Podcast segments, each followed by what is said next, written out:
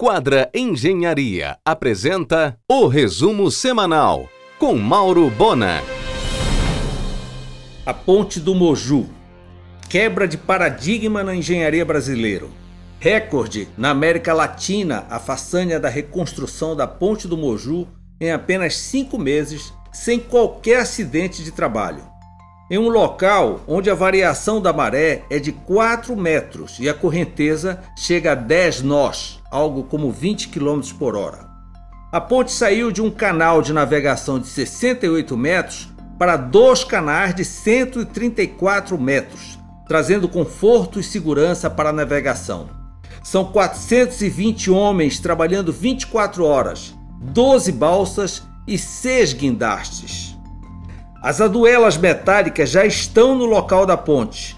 No próximo dia 16 será feita a concretagem da laje do tabuleiro. E no dia 22, o acabamento asfáltico para que Helder possa inaugurar com muita festa no dia 23. Em seguida serão instalados dolphins de proteção, resistentes a grandes impactos construídos pelo estaleiro Maguari. Pela primeira vez, foi feita manutenção nas outras três pontes da alça viária, que acaba de completar 17 anos de construção. Em um oferecimento de quadra Engenharia, Mauro Bona informa. Equipe chinesa faz visita técnica nesta semana na Zampa, fábrica de sucos cítricos do grupo Citropá em Capitão Poço. Início de namoro para exportação da laranja paraense para o gigante asiático. Ainda neste ano, aguardando apenas a agenda dos ministros, haverá evento em Belém para marcar a doação da área do Aeroclube para o governo do estado.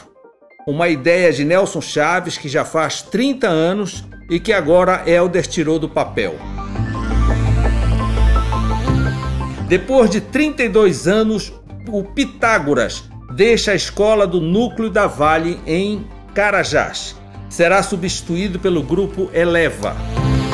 Os animais silvestres que habitavam no zoológico do finado Hotel Tropical em Manaus estão sendo transferidos para o Parque Zoobotânico da Vale, em Carajás.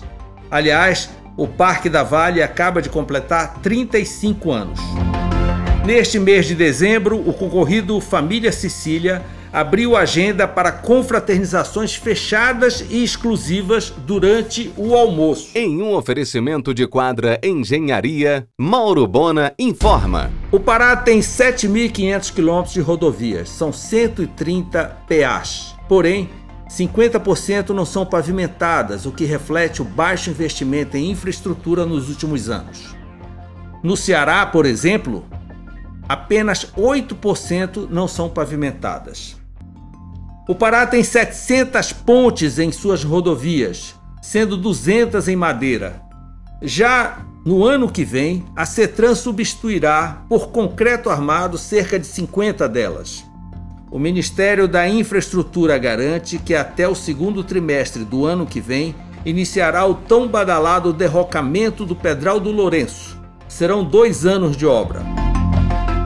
Bolsonaro promete percorrer o trecho recém-concluído da BR-163 e, na ocasião, anunciar a continuidade da obra entre Miritituba e Santarém.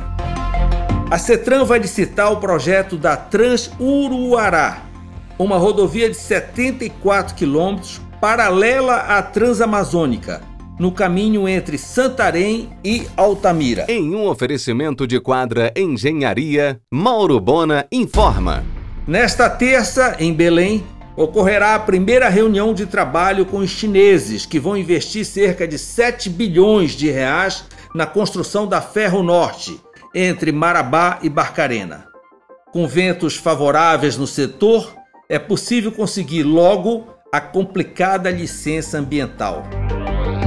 A Cetran está reconstruindo 60 quilômetros da pavimentação da PA 150 e instalando três balanças para evitar tráfego com peso excessivo que prejudique a rodovia.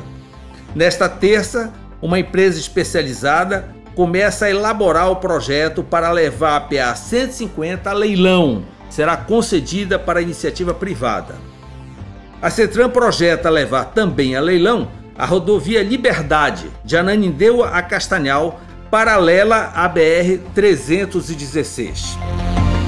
O festão de 40 anos da Quadra Engenharia e a entrega do título de empresário do ano Antônio Colceiro no dia 21 na estação terá a decoração de Lúcia Carvalho, buffet do Pomedó, cerimonial de Edila e Manuela Porto e show de Biquíni Cavadão. Com recursos em caixa, o DENIT deve iniciar em janeiro agora a obra de duplicação da BR-316 entre Castanhal e Santa Maria. Você ouviu o resumo semanal com Mauro Bona. Siga o Twitter, arroba Mauro Bona.